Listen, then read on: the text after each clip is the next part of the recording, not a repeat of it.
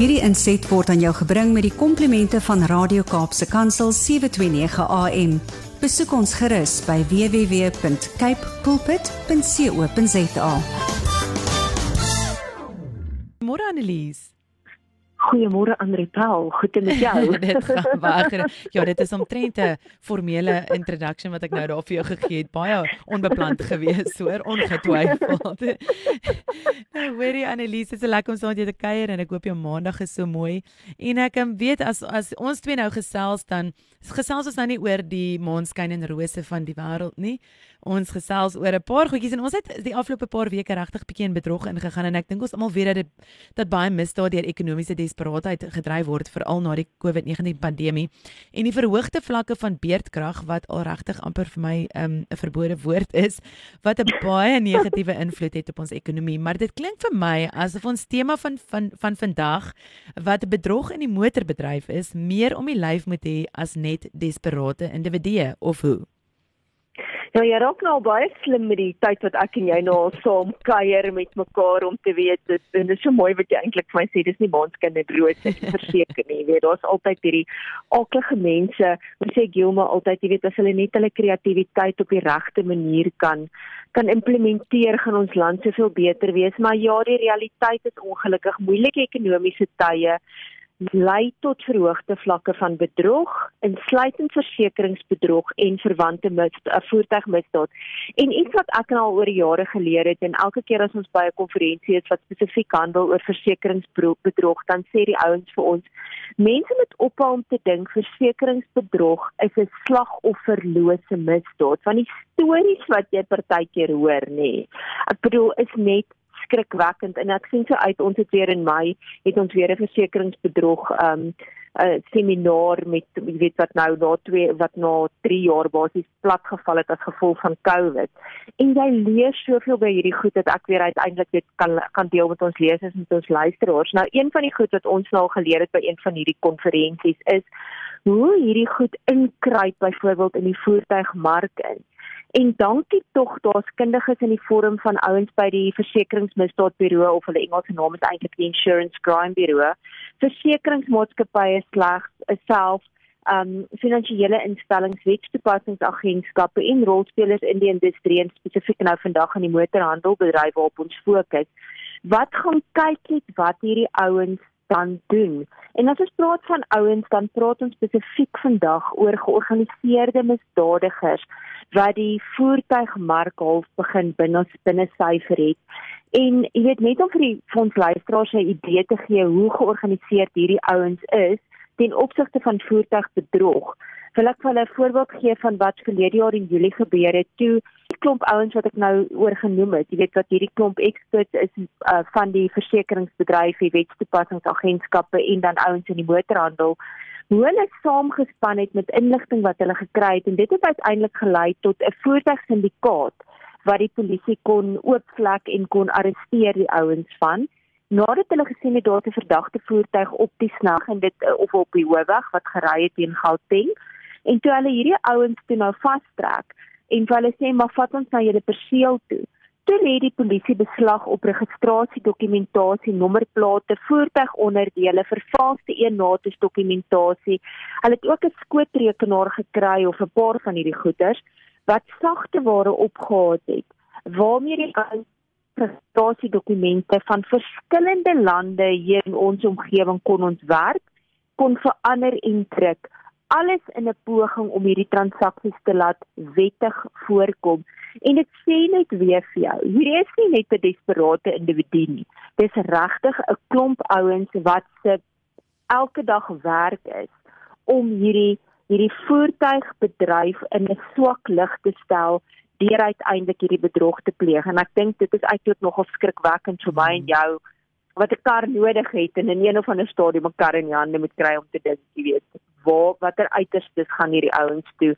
Maar dan is dit ook goed om te weet hierdie experts werk saam om agter hierdie skelms in te kom om hulle vas te trek sodat ek en jy nie in 'n slaggat gevang kan word nie. Ja, verseker en ek dink as mense na hierdie tipe bedrog hoor of na dit luister ten opsigte van voertuie dan laat dit my wonder hoe veilig dit is om 'n tweedehandse voertuig te koop.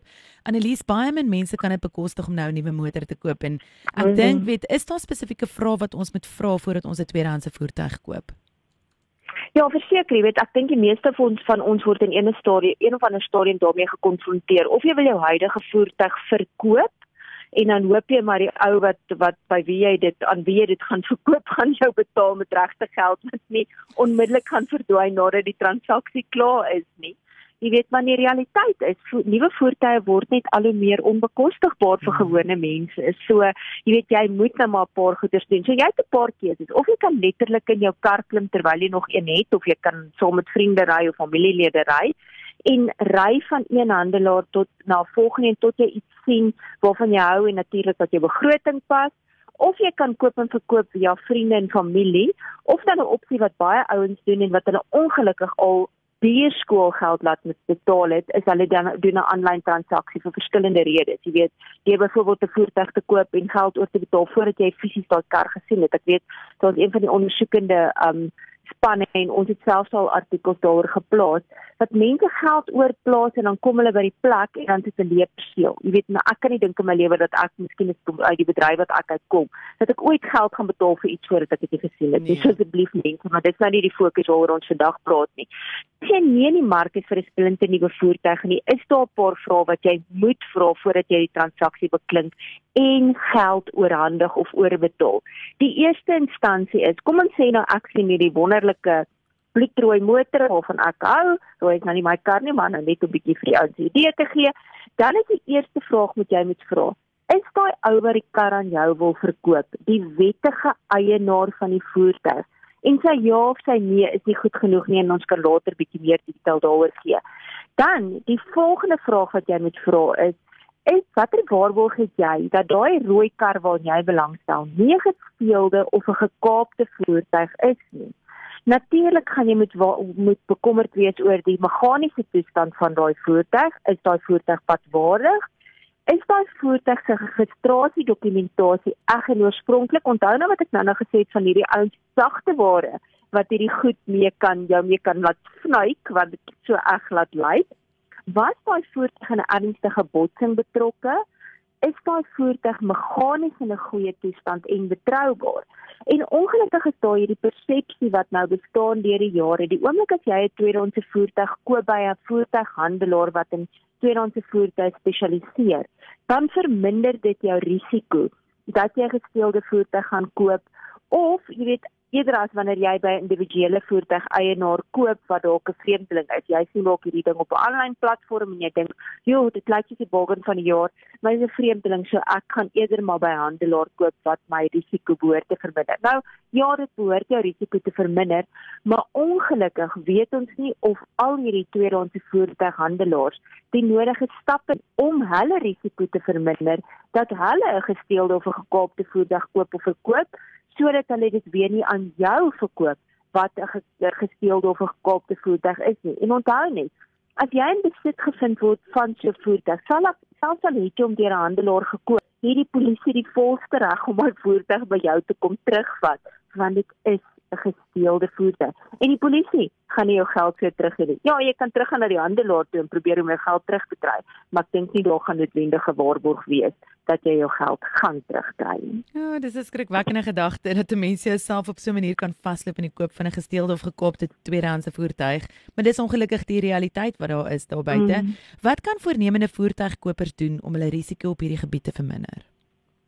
Die eerste ding wat hulle na moet kyk is die dokumentasie. Nou ek dink dis gewoonlik die laaste ding waaroor 'n ou worry as jy 'n kar koop. Jy weet jy kyk na al die krappies en jou goedjies. My kollega het onlangs uh wie weet sy vir 'n uh, ander ons voertuig gekoop en ek was so 'n regte ou sis oor hom. Dit sê kyk na dit dit dit dit. dit.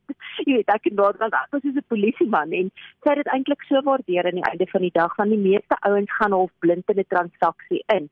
So dokumentasie is ongelooflik belangrik en ek het nou nou gesê jy moet probeer uitvind is daai ou wat die kar aan jou verkoop 'n wettige eienaar en het hy die wettige autoriteit om die voertuig te verkoop.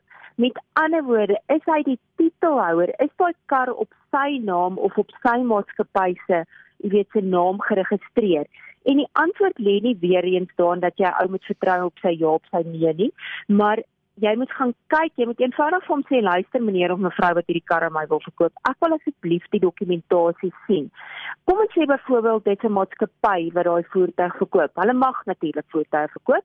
Dan gaan jy met hom vra, jy wil daai besigheid registrasie nommer sertifikaat sien of die BRNC sertifikaat want daarop staan daar die titelhouer is maatskappy X waar daar gewoonlik sal staan die titelhouer is men, uh, jy weet van 'n merwe ABC. So dit is of 'n naam en 'n van wat daar staan of dit is 'n maatskappy se naam wat daar staan. As dit ook weer eens 'n maatskappy is, dan gaan moet jy met vra vir addisionele goed soos die proxy se identiteit, identiteitsdokument, dokumentasie van die maatskappy, bewys van adres, kontakbesonderhede en 'n brief vanaf die proxy as verklaring dat die voertuig verkoop mag word. So 'n ou wat 'n maatskappy voertuig verkoop, kan nie net maak of hy die toestemming het en dit is net 'n mondelike toestemming nie. Daar moet dokumente wees om dit te kan gee. Dan moet 'n ou natuurlik ook probeer vasstel of daai dokumentasie oorspronklik of vervals is. En dan moet jy maar maak asof jy Sherlock Holmes is of 'n speurder is en jy gaan moet kyk vir onreëlmatige lede op daai dokumentasie. Soos byvoorbeeld die font stem die font en die grootte van die font ergens ooreen. Ons het met een van hierdie aanlyn konferensies wat ek bygewoon het, het 'n ou ons voorbeelde gewys wat hoe kan die tweedehandse motorbedryf is van hoe presies hierdie ouens se goed verval. En as jy nie letterlik met 'n vergrootglas kyk nie, stem die font ooreen. Is die grootte presies dieselfde? Is daar spelfoute op hierdie goed? Wat is die spasiering? Is daar stafiekode? Dan gaan hierdie ouens jou maklik kan uitvang. So dokumentasie is baie belangrik. Dan 'n baie grys area wat baie min mense van weet, is gekloonde voertuie. Nou, daar's 'n risiko dat as jy 'n tweedehandse voertuig koop, dat jy 'n voertuig koop wat 'n gekloonde voertuig is. Nou dit beteken die dokumentasie van een voertuig. Kom ons sê nou byvoorbeeld dit is 'n wit um bakkie van 'n spesifieke fabrikaat sy dokumentasie word gebruik om 'n gesteelde voertuig wat ook 'n wit bakkie van 'n spesifieke fabrikaat is te vervang om te geregistreer te word. Of vat byvoorbeeld die oorspronklike identifikasiemerke van 'n gesteelde voertuig wat hulle behou en dan vervang hulle dit met die registrasiesertifikaat en lisensieskyfie van daai soortgelyke voertuig deur dit te vervals en daarbey aan te pas. Daar's baie gekloonde voertuie wat op ons paaie is as gevolg van hierdie tipe van bedrag, bedrog. Of hulle kan die oorspronklike identifikasiemerke soos die VIN-nommer of die engine-nommer kan hulle mee Peter en met hulle eie nommers vervang deur dit te registreer en op die ouene is daar ongelukkig ouens wat by lisensie owerhede ook betrokke is met 'n geldjie onder die tafel deur wat hulle help om hierdie goed voertuie wettig op die stelsel te kry. Nou een van die maatreëls wat die regering ontrent al 13 of 11 jaar gelede geïmplementeer het, was om te sê ons gaan begin dat daar 'n stelsel van microdots geïmplementeer kan word. So alle voertuie wat vir die eerste keer na die 1 September 2012 geregistreer is of daarna in 'n nuwe eienaar se naam geregistreer is en wat nie met microdots um jy weet van die fabriek af uitgekom het nie, moet met microdot gespy word. Nou 'n microdot vir die ouens wat nie weet nie, is 'n miniatuur klein kolletjie, so groot soos 'n kopspeltjie se kop. En so dis met tussen 'n halwe millimeter en 'n millimeter in deursnee en daarop is elke voertuig se unieke besonderhede gewoonlik sy winnommer en duisende van dit word oor 'n voertuig vers, uh, jy weet gesproei met 'n verflaagie, 'n spesifieke laagie wat opgespuit word en dan gebruik die polisie 'n spesiale lig om daai microdots te identifiseer en 'n spesiale vergrootglas om die detail van daai dots te lees. Nou die doel daarvan is dat as 'n skelm kom en hy verander die winnommer of hy verander die engine nommer. Maar hy het nie al hierdie microdots vernietig nie wat 'n absolute onmoontlike proses is want jy weet nie waar oral op die voertuig daai goed gesprei is nie. Dan kan die polisie met behulp van daai spesiale ligte kan hulle sien maar hier is die oorspronklike microdot. So hierdie voertuig is 'n gekloonde voertuig wat se identiteit verander is. Ek het destyds toe al hierdie ding gelons het 11 jaar gelede het ek gesien in 'n fabriekie by Pretoria Noord waar hulle gedoen het en is absoluut onmoontlik om al daai goedjies te gaan vervang want jy weet nie waar dit gesprei nie. So dis maar net een van die maniere wat die wat die owerheid, jy weet gesê het, so deur middel van microdata so as jy 'n kar koop, moet jou voertuig 'n microdata wees sodat dit nog identifikasiemerk is wat die polisie kan gebruik om sy oorspronklike identiteit te kan eien. Yes Annelies, dit is skrikwekkend om te hoor tot watter uitesters hierdie syndikaate sal gaan om gesteelde voertuie te verkoop. Is daar dalk nog so laaste paar wenke of hulpmiddels wat ons met die luisteraars of selfs voertuighandelaars kan deel om die risiko's te verminder om gesteelde voertuie te koop en dan later weer van daar af te verkoop? Ja, ek dink baie van hierdie kleiner voertuighandelaars het nie noodwendig die finansiële of menslike hulpbronne of die kundigheid om vas te stel of die voertuig wat hulle wil koop gesteel, gekaap of gekloon is nie en of die dokumentasie vervals is nie, want jy moet nogal 'n ekspert wees om dit te kan sien. Nou is daar 'n hulpmiddel wat die ouens begin ontwikkel het en dis in die naam van Vehicle Facts wat handelaars en selfs die publiek kan help om teen 'n baie klein koste te bepaal of daai voertuig 'n risiko inhou om te koop. Nou dit sê byvoorbeeld in om te kyk, jy weet, is daar microdots op daai voertuig en om dit te vergelyk met die voertuig se VIN-nommer en sy dokumentasie, daai microdots waarvan ek nou net uh, jy weet gepraat het. Nou daar selfs hubs en handelaars vennote wat kan help om hierdie diens van facts aan 'n gewone ou as ek nou in die mark is om 'n tweedehandse voertuig te koop dan kan ek gaan vra jy weet watter en ek kan op hulle webwerf ingaan en ek kan sê watter handelaars kan my help om met hierdie proses uh, jy weet te help om te sê maar is hierdie voertuig, hierdie rooi kar wat ek wil koop, is hy dan nou gemikrodaat en is dit 'n gekloonde kar of is dit 'n gesteelde kar en hulle kan my dan nou help met daai proses. Nou as mense dalk dink jy weet jy moet dalk 100 of 200 of 500 rand betaal vir hierdie proses en jy vergelyk dit met jou risiko om 'n gesteelde of 'n kaapte of 'n gekloonde kar te koop, dan gaan ek maar eerder daai R500 uithaal en bietjie minder uitet hierdie maand of minder choppies koop of wat die geval ook al is om my risiko te verminder. So doen jou navorsing voor jy 'n uh, ehm um, tweedehands voertuig koop sodat jy nie 'n gesteelde, 'n gekloonde of 'n kaapte gekaapte kar koop nie. Want onthou net aan die einde van die dag, as ek die wettige eienaar van 'n voertuig is wat ek wil verkoop en iemand kom na my toe en sê vir my Mevrou Kempen, jy wil nou hierdie kar verkoop, maar sal jy asseblief vir my omgee om vir my 'n sertifikaat te gee van Bekelfax om te sê hierdie kar is nie 'n gesteelde, gekloonde of 'n ge, um, gekaapte voertuig nie. Dan gaan ek mos nie omgee nie want ek weet dit is ek die wettige eienaar. Die oomblik as jy weet daai kar is bietjie grys in 'n grys area, dan gaan jy weghardloop van die van daai stelsel af.